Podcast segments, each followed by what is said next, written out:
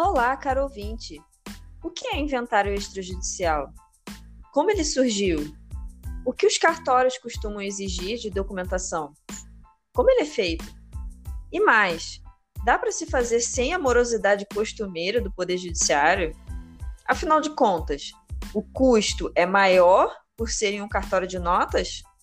Nesse episódio, você vai descobrir a resposta para essa e outras perguntas, além dos seus direitos e o que fazer ou não fazer ao realizar um inventário extrajudicial.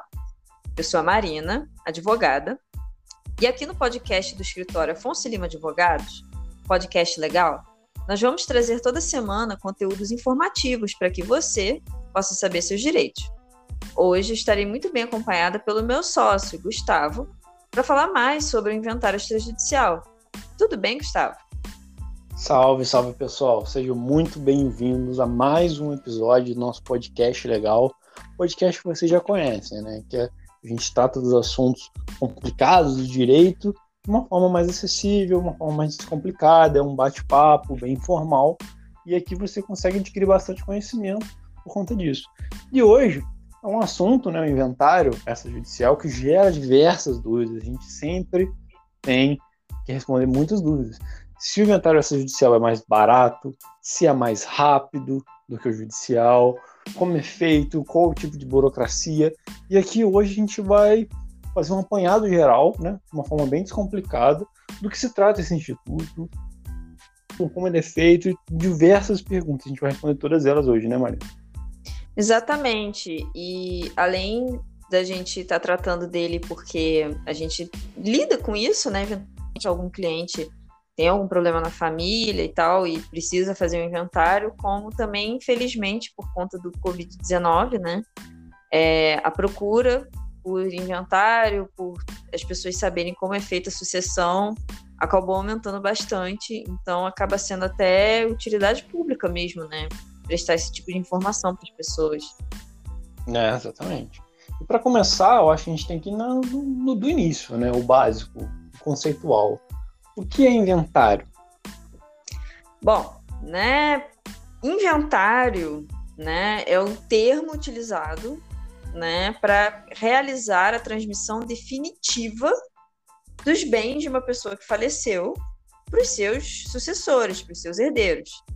Então, inventariar é buscar a totalidade do patrimônio daquela pessoa e distribuir esse patrimônio para quem de direito, né? Para quem pode suceder, né, a pessoa. E ele pode ser realizado tanto de forma judicial quanto extrajudicial, né? E como surgiu, Gustavo? É, mas antes de explicar para o pessoal como que surgiu o inventário extrajudicial, eu acho interessante a gente falar de um movimento que vem acontecendo, é, que chama um movimento de desburocratização. O que, que significa isso? Da década de 90 para cá, as pessoas têm se informado mais, têm pesquisado mais.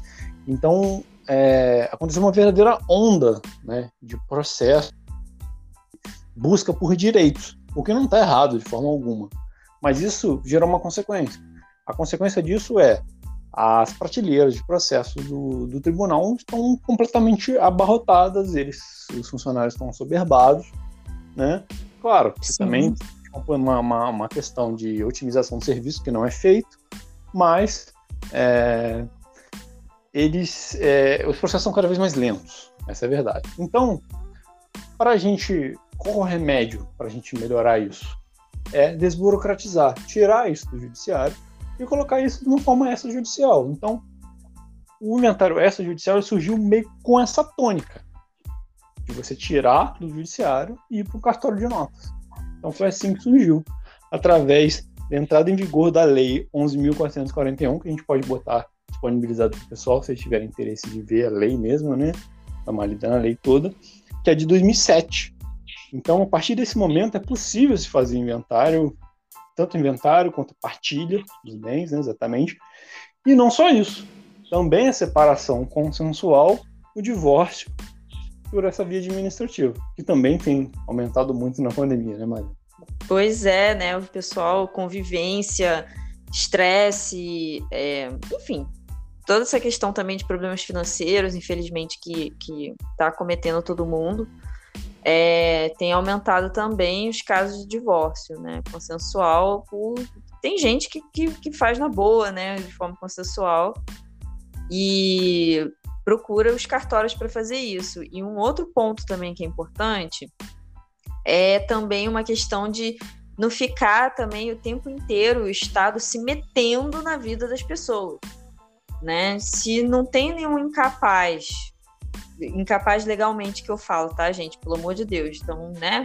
Aqui a ideia é sempre falar sem juridiquês. Então, é, se não tem menor de idade, se não tem pessoas que por alguma condição de saúde, enfim, não possam se manifestar, é, é, enfim, não vai ter intervenção de Ministério Público nem nada, deixa as pessoas resolverem a vida delas, sabe? Só vai no cartório, faz um documento, o advogado resolve, não precisa de um juiz, de toda aquela estrutura do judiciário, não precisa do Estado ficar se metendo na vida das pessoas para tudo. Então, isso também deu uma norteada é, é, na edição dessa lei mesmo, tipo, tirar da mão, por que, que tudo o Estado tem que se meter, o Judiciário tem que meter em tudo né? Também teve um pouco esse viés, mas o grosso mesmo foi a explicação que o Gustavo deu, né? Que foi a avalanche de processos que, que também foi motivo para a criação da lei dos juizados especiais cíveis, né? Que foi o juizado de pequenas causas antigamente. Sim. Mas hoje em dia, até o juizado de pequenas causas também já está soberbado. Então, sim, assim, não, sim. não é um erro de forma para o judiciário. É um erro o judiciário não se modernizar e não inserir uma estrutura capaz de aguentar essa, essa demanda, porque não é de hoje, né? É. De 90 para cá já tem 30 anos, já era para ter, já de repente inserido alguma coisa de inteligência artificial, porque tem uma coisa mecânica, mas enfim, não é esse o cerne do nosso, do nosso, da nossa discussão aqui. Nossa discussão é essa: não tem conflito, não tem incapaz, não tem nada que possa gerar alguma interferência do Ministério Público ou de algum órgão público. Você pode simplesmente familiares sem nenhum conflito, todos de acordo, senta num cartório de notas e faz o inventário, sem problema, sem estresse, sem nada, bem tranquilo. Então é realmente possível fugir dessa morosidade do judiciário, né, Maria? Exatamente, né? É, a ideia é você ter procedimentos que sejam compatíveis com a velocidade, né? Para ter resolução de problemas, né? Então, isso envolve também custo, né?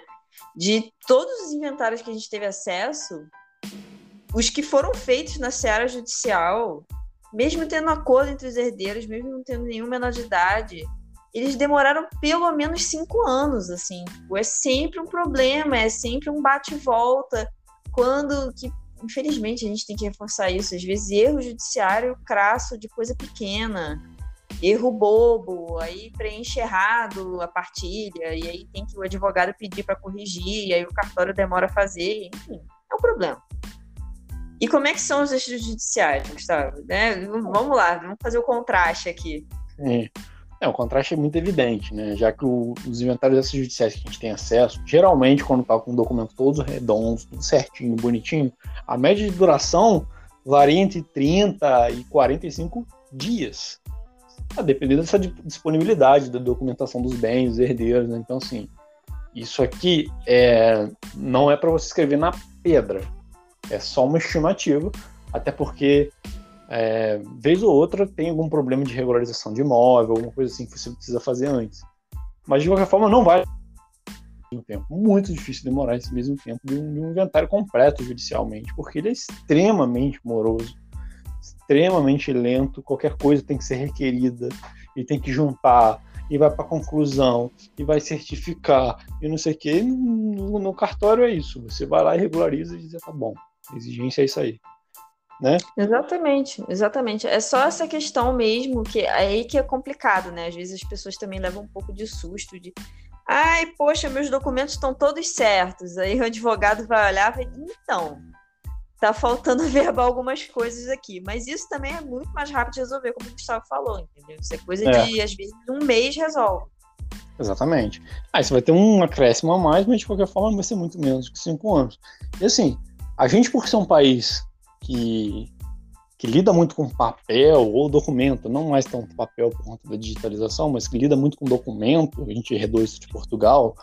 Sim. Então tudo aqui é documentado. tudo aqui é documentado. Então, por mais que você não tenha na sua casa o documento, é muito fácil você ser instruído pelo profissional para conseguir uma segunda via, para conseguir uma retificação de um documento, para conseguir ajeitar um documento que, porventura, por algum motivo, às vezes não é nem erro da pessoa que faleceu nem nada, às vezes até por ignorância, não conseguiu deixar tudo 100% redondo. Mas aí é a sua vez agora, nesse momento, já que a responsabilidade hoje é sua, como herdeiro, de ajeitar os documentos. Até porque, se não for ajeitado, quem vai sofrer essa consequência vão ser os seus herdeiros, os seus filhos. Exatamente. Alguém, a bomba vai estourar no colo de alguém. Então a gente acha, a gente não só acha, a gente tem certeza, né? De que é extremamente recomendável você fazer o procedimento, tanto judicial quanto judicial, dependendo do caso, obviamente, mas é, respondendo a pergunta, não só deve, como pode fazer é, fora do judiciário e é muito mais rápido. E a gente recomenda com veemência. É, além disso, é, é, importante ressaltar também que, mesmo que o inventário tenha sido feito no judiciário, às vezes inventários muito antigos, sim, eles existem, ainda existem inventários que foram feitos, que foram iniciados, né? Antes de 2007, é, os herdeiros podem optar por converter esse inventário em uma escritura pública. Tá? Porque é, é o que o tempo todo que a gente está falando. A ideia da lei foi realmente dar uma esvaziada nas prateleiras do judiciário. Então, se o seu inventário está correndo, ah, mas eu tenho inventário há 20 anos correndo no judiciário. Se todo mundo tiver de acordo, todo mundo é maior de idade, capaz, tudo bonitinho, você pode tirar ele do judiciário e resolver no extrajudiciário também, não tem problema. Isso, exatamente. Mas o que é exigido para a realização de um inventário extrajudicial? Bom, a gente deu uma pincelada aqui, mas basicamente os requisitos são: né, os herdeiros todos têm que ser maiores de 18 anos e capazes de realizar o ato. Quando a gente fala capaz, é aquilo que a gente estava falando: a pessoa não pode ser interditada, não pode ter um herdeiro em coma no hospital, por exemplo. Não pode. Tem que ser todos maiores de 18 anos e capazes. É, o segundo, né, tem que ter uma combinação prévia, um acordo, né, sobre como esses bens vão ser partilhados. Então tem que estar tá todo mundo concordando. Ó, vai ser partilhado assim, esse bem vai ficar para fulano, o carro vai ficar para não sei quem.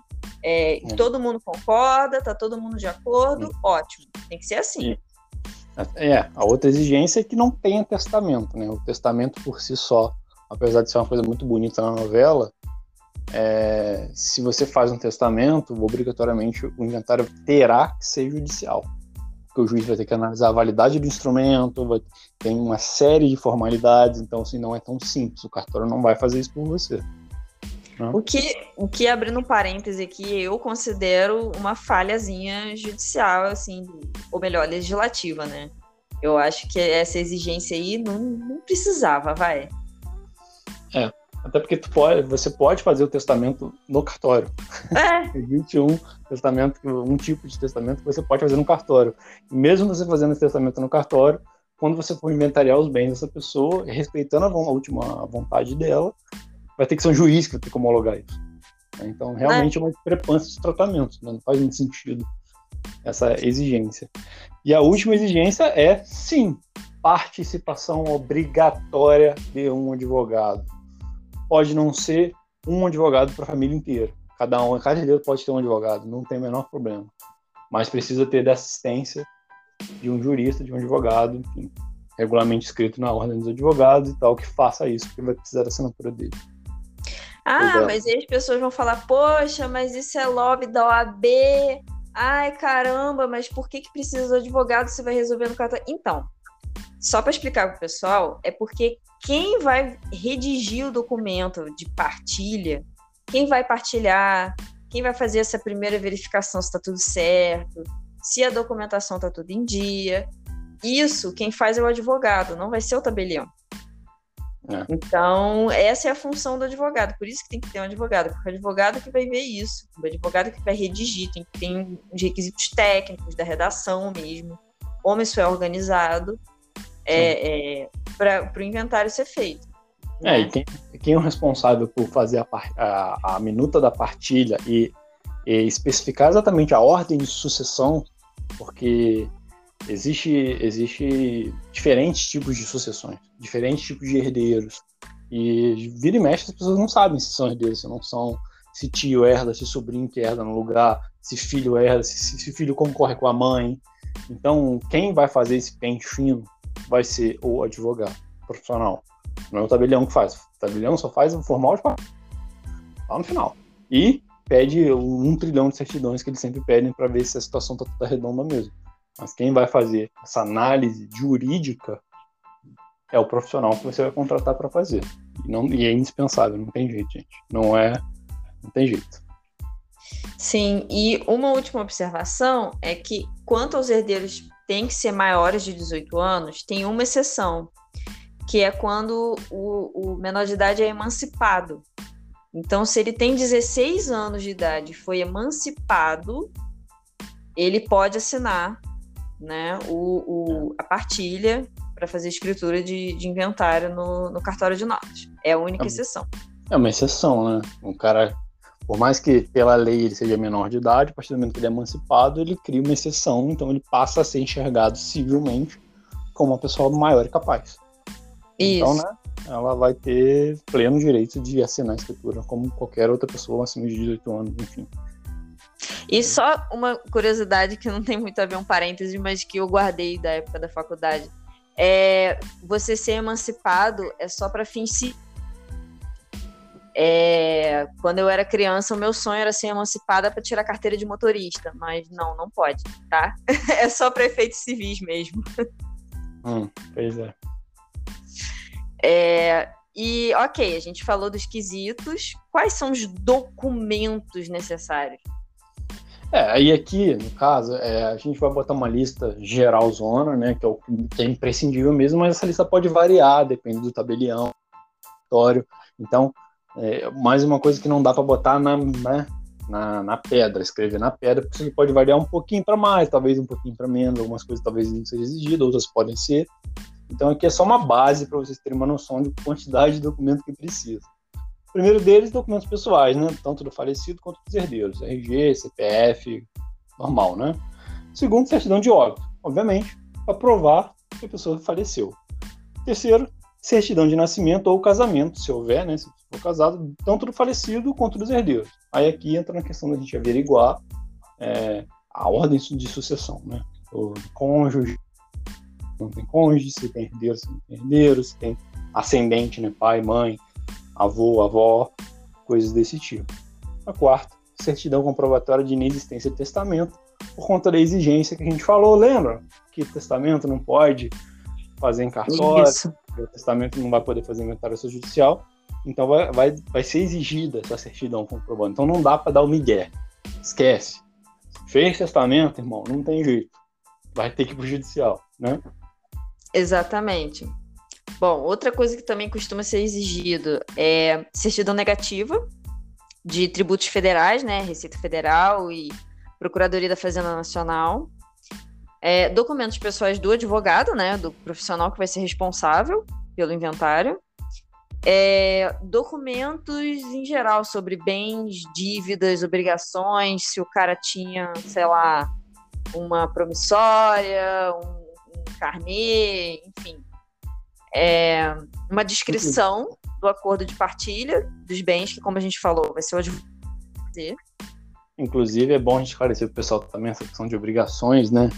Tem que ter documentos sobre bens, dívidas e obrigações. Ah, mas ele morreu. Por que, que eu tô. Cara, sim, a dívida passa, só que passa nas forças da herança. Então vamos supor que você vai herdar 100 mil reais em ativos, né? Qualquer ativo é, imóveis, poupança, carro, qualquer coisa. Só que o seu ente querido, por algum motivo, deixou uma dívida no banco de 90 mil reais. Isso vai ser descontado. E o que vai sobrar na divisão é a diferença disso. Seria 10 mil. Exatamente. Certo? Não é porque morreu que dá o calote, não, tá, gente?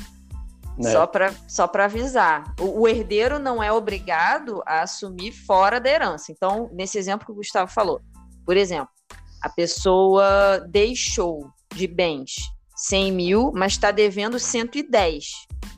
É só os 100 mil. Aí 10 mil é calote mesmo. Aí o herdeiro não é obrigado também a botar a mão no bolso dele para quitar a dívida de outra pessoa. É, mas em compensação, é... você não vai ter herdar nada. Né? É. E se for um imóvel, alguma coisa assim, pode ser penhorado, você pode perder sem nem saber o que está acontecendo. E às vezes a pessoa mora na residência e tal, vai ficar com imóvel irregular, isso vai dar um. Vai dar uma complicação. Dá um problemão. É. Dá um problemão. Assim, a melhor coisa é sempre regularizar, entendeu? Porque senão pode acontecer isso que você está falando, é uma hipótese extrema. A pessoa tá, tá habitando o imóvel ainda, né? O, o, um dos herdeiros, e o imóvel vai a leilão. E o imóvel é. vai a leilão. Aí você vai ser despejado, meu amigo. Então tem que tomar cuidado. Exatamente. É, uma outra coisa também que é praxe, eu acho que todos os estados pedem, é o comprovante de pagamento do imposto de transmissão. Sim, nesse caso você paga adiantado, ou se você tiver isenção, pode ser também, né? Você tem que ter algum documento de que você está isento de pagamento desse imposto, mas tem que ter alguma coisa da Secretaria de Fazenda do seu estado que fale a situação do seu imposto de transmissão. Isso também é essencial. Sim, e especificamente com relação a bens imóveis, né, que são os mais comuns de serem transmitidos em inventário, certidão de ônus reais, carnê de PTU, certidão negativa de tributos municipais, declaração de quitação de débitos condominiais. Todos os documentos são extremamente importantes. É, se, se for um condomínio, né, gente? Óbvio que, ah, não, é uma casa na rua, diretamente na rua não é um condomínio. Tudo bem, não tem problema. É só para esclarecer. É, se for e... o caso. É, se for o caso. E tem os outros bens todos, as pessoas às vezes esquecem. Então, por exemplo, documentos de veículo, extrato de banco, é, cota em sociedade, assim, então tem que ter uma certidão da junta comercial, é, enfim, outras notas fiscais, às vezes joias. Uma coisa que as pessoas esquecem muito também é jazigo. Se a pessoa tem uma, uma, um uso perpétuo de um jazigo, isso é considerado um bem, isso é avaliado e isso é inventariado. As pessoas costumam esquecer. Ação em bolsa, o pessoal hoje em dia tem muita gente investindo, né? Fundos de, de investimento, fundos imobiliários. Gente, tudo isso entra no inventário tá? Aí é. vai variar conforme o estado, enfim, aí depende de cada bem, aí, aí depende da pessoa. Sei lá, o cara é milionário e tem um jatinho, então vai ser o documento do jatinho. Aí aqui entra tudo: moto, carro, poupança, conta corrente, conta salário, PIS, PASEP, entra tudo aqui. Exato. E, ok, mas em qual cartório fazer o inventário, Gustavo? É qualquer cartório? Também isso é muita dúvida, muito comum. Ah, eu vou no cartório ali da minha esquina? Não, não é qualquer cartório, gente. É cartório de notas. Mas é independente do domicílio do, do, dos herdeiros, ou do local da situação dos bens, ou até mesmo do local do, do domicílio de óbito, né? Do, da pessoa que faleceu. Pode ser qualquer cartório de notas. Então, isso está de acordo com a, com a, resolução do Conselho Nacional de Justiça, né? Então, você está livre. Basta escolher o inventariante entre os herdeiros, realizar a busca pelos débitos e bens do familiar falecido e procurar o melhor cartório de notas, o que te tratar melhor, o que for mais rápido e o que for mais diligente, porque você pode fazer em qualquer um. Então, a concorrência aqui é braba. Então, se te tratarem mal, vira e vai embora e não volta mais. É, não, não precisa se apegar, não. Pega e faz em outro. Né? Uhum. Nesse caso, realmente é uma concorrência entre eles. Então, o cartório não é diligente, levanta, Exato. obrigado, boa tarde, vai, vai para outro lugar. Sim, diferente de cartório que, que tem relação com imóveis, registro de imóveis, que você é obrigado a estar tá vinculado a esse, esse, a esse cartório específico, porque é, é pela localidade do imóvel. Aí, nesse caso, se você for, por exemplo, tirar uma certidão de matrícula, alguma coisa do gênero, você vai ter que ir nesse. Agora aqui, inventário, irmão, cartório de notas qualquer um, pode ser lá no Acre, se tu, está residindo no Rio Grande do Sul, se quiser fazer no Acre, tu faz. Tranquilo. Só vai Sim. precisar de muito documento do Rio Grande do Sul, né? É, Mas... só, só, só, vai ter esse problema, porque os documentos de nascimento, casamento, né, os documentos pessoais, é. É, fica tudo no Rio Grande do Sul, nesse caso. Teoricamente, pode. É. Só um exemplo, um exemplo bem extremo, mas é, sim. pode. De Apoca ao Chuí. E, ok, mas só reforçando, né? É obrigatório mesmo advogado? Tem que ter advogado? Será que não dá para o tabelião fazer? É, pessoal, aqui já a gente vai dar mais um reforço nesse ponto. Sim, é obrigatória a participação de um ou mais advogados de confiança dos herdeiros. A legislação é expressa nesse ponto, então não tem discussão, não tem essa, não é juizado pequenas causas, não. Aqui você vai precisar de um advogado, até porque isso não é um procedimento simples. Dependendo do, do que tiver envolvido, é bem complexo. Então vai precisar sim de um, de um profissional habilitado para fazer a partilha, para fazer a, a ordem de sucessão para dar entrada nesse processo. É como se fosse um processinho, só que administrativo, né, no caso, não é judicial. Mas aí, na mão do advogado, isso vai mais rápido, porque o tabelião também tem interesse em receber rápido, recebe também, então fica um negócio mais rápido. E não só isso, né? Assim, quando a gente fala que é, é, é obrigatório, é não só por uma recomendação e tal, mas é como o Gustavo falou, a legislação expressamente exige. O advogado, ele vai assinar junto na escritura de, de, de inventário. Então vai estar lá o AB dele, todos os dados dele, junto com os da sua família. Então, é requisito. Não sai a escritura se não tiver um, um advogado com a AB ativa, regular, etc., assinando junto. Não tem é como. Por isso que a gente recomenda um profissional ou, ou, uma equipe jurídica de confiança, porque vocês vão ficar vinculados no formal de partilha. É como se fosse uma relação mesmo. Uma relação de confiança. Então, de verdade, a gente recomenda que seja feito com, com, com profissionais habilitados, de confiança, e que tem expertise nessa área, né? Que uma especialização mesmo nessa área do direito sucessório, que a gente chama. Isso. E se alguém não puder ir no dia para assinar? Porque tem isso também, né? O, o, advogado vai fazer todo esse pente fino, regularização toda de documentação se precisar, vai elaborar a partilha, vai levar no tabelião, aí às vezes o tabelião faz alguma outra exigência, enfim, em suma, no dia do vamos ver mesmo, em tese, pelo que está na lei, tem que ir todo mundo. O advogado, o tabelião e todos os herdeiros têm que se fazer comparecer com documento de identidade, CPF, tudo bonitinho, para assinar a escritura. Aí acaba o inventário. E se alguém não puder ir? O que que faz? É, não, não, não precisa se preocupar, né? Mantém seus cabelos na cabeça ainda, né? Que são bem preciosos ainda, né? Dependendo da idade que vocês tiverem.